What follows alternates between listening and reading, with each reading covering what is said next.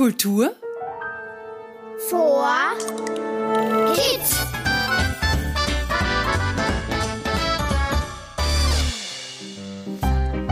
Hallo und Servus zu unserem Kultur for Kids Podcast. Robert Steiner hier und heute nehme ich euch mit auf eine feine Entdeckungsreise. Dieses Mal geht's nach Mistelbach. Was es hier zu erleben gibt, das hören wir uns jetzt gemeinsam an. Also los geht's, kommt mit, begleitet mich ins niederösterreichische Weinviertel.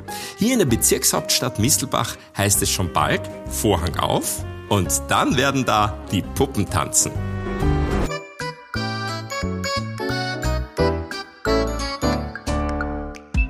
Bevor es losgeht, habe ich noch eine kleine Bitte. Abonniert doch den Kultur for Kids Podcast auf der Plattform eurer Wahl. Ganz besonders freuen wir uns, wenn ihr ihn mit 5 Sternen bewertet, sollte euch unser Podcast gut gefallen. Das geht bei Apple Podcasts und auch bei Spotify. Willkommen in Mistelbach. Rundherum gibt es unerwartet viel Landschaft und Weite, aber ich stehe jetzt hier in einer sehr modernen Stadt, die auch viel Tradition zu bieten hat.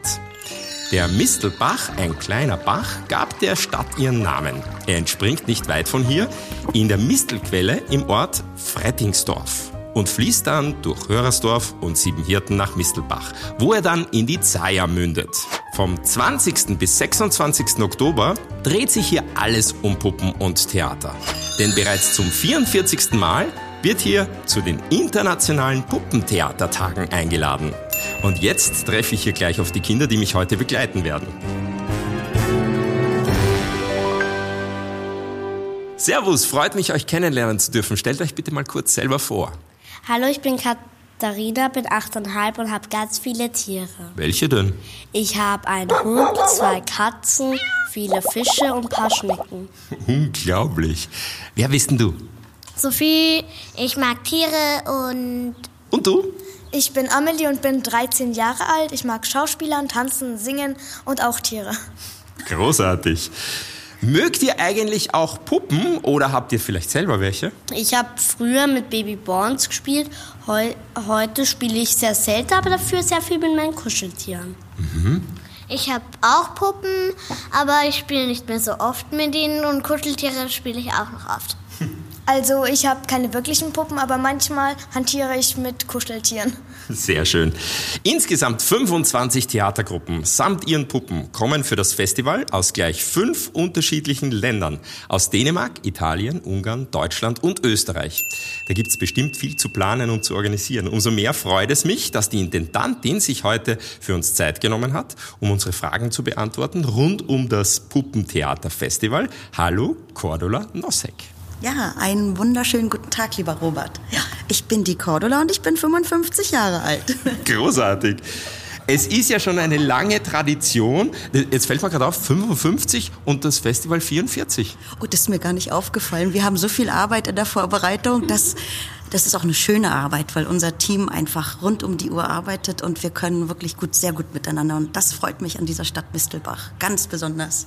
Es ist ja schon eine lange Tradition, aber wie kam es eigentlich zu den Puppentheatertagen hier in Mistelbach? Es war das Jahr 1979, also vor 44 Jahren ähm, hat die UNIMA, das ist die ähm, Union Internationale de la Marionnette, man hört schon daraus, dass das französisch klingt, die ist 1929 in Prag und in Paris gegründet worden.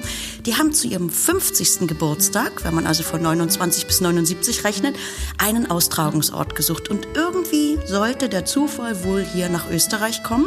Es gab damals einen Kulturabteilungsleiter, den äh, Herrn Kronsteiner und den damaligen Bürgermeister, den Hofrat Magister Edmund Freibauer.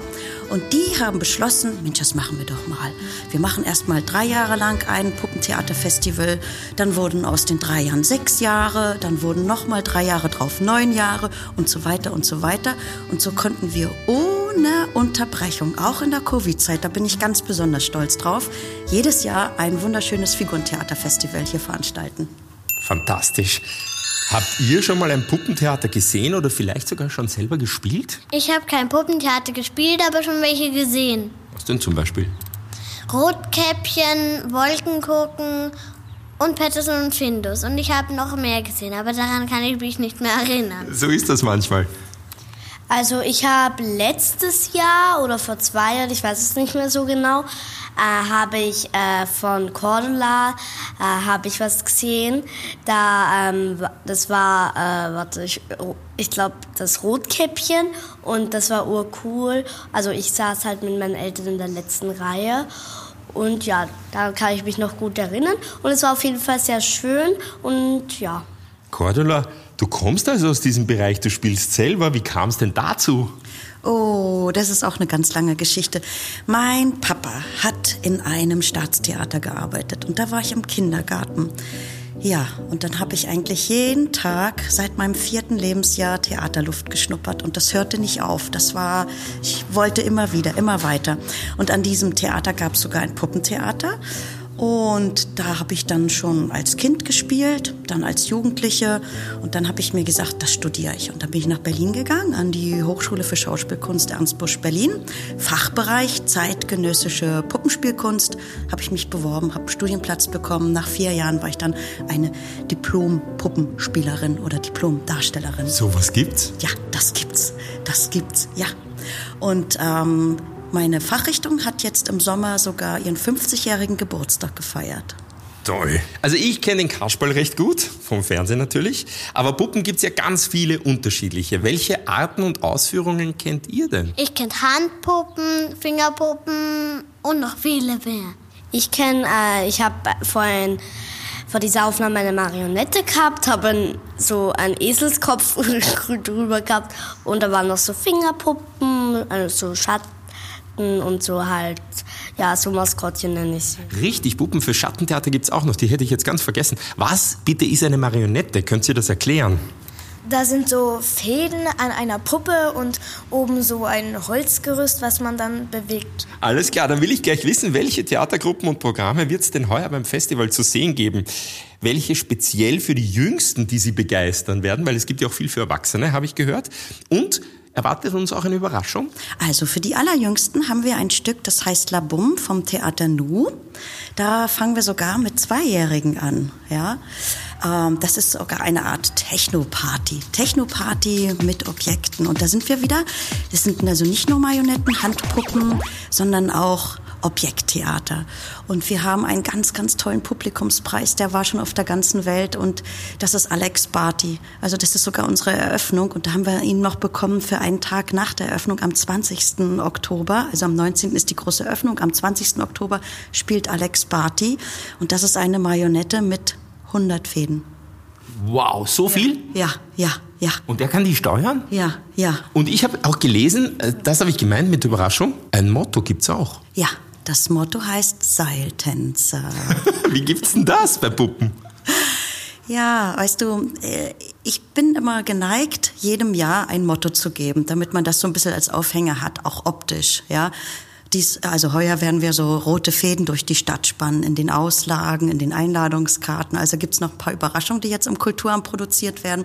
Und ich habe das Motto einfach auch genommen, weil es auch unsere Zeit ist.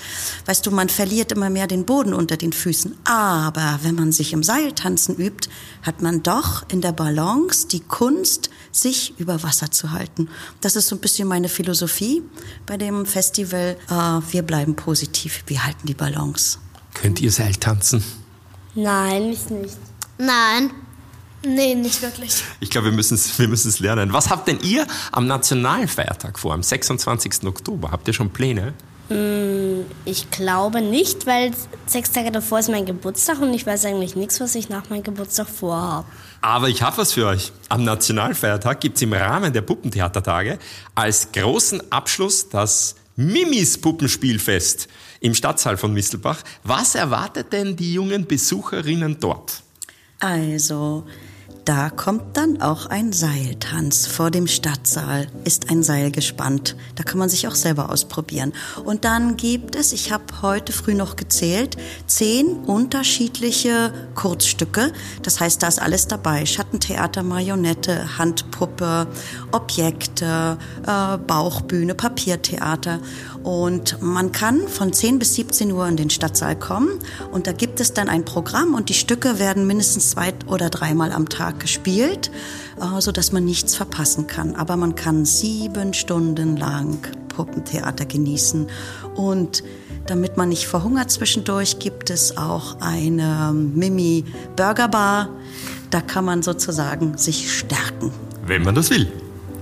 Ich habe am 26. schon was vor. Ich gehe zu Mimis Puppentheaterspielfest. Na bitte, jetzt hat sich der Terminkalender gefüllt. Großartig. Gut, dann alle Informationen zum Programm, zu den Spielstätten und zu den Eintrittspreisen findet ihr auch im Internet unter www.puppentheatertage.at. Dann darf ich mich jetzt bei der Cordula für das Gespräch und natürlich auch bei euch recht, recht herzlich bedanken. Hat Spaß gemacht? Ja. Ja, Robert!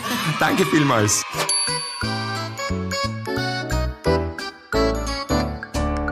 Das war's auch schon wieder für heute. Abschließend noch ein Tipp und eine Bitte an die Erwachsenen. Abonniert den Kultur for Kids Podcast auf der Podcast-Plattform eurer Wahl. Dann seht ihr gleich, wenn wieder eine neue Episode online ist.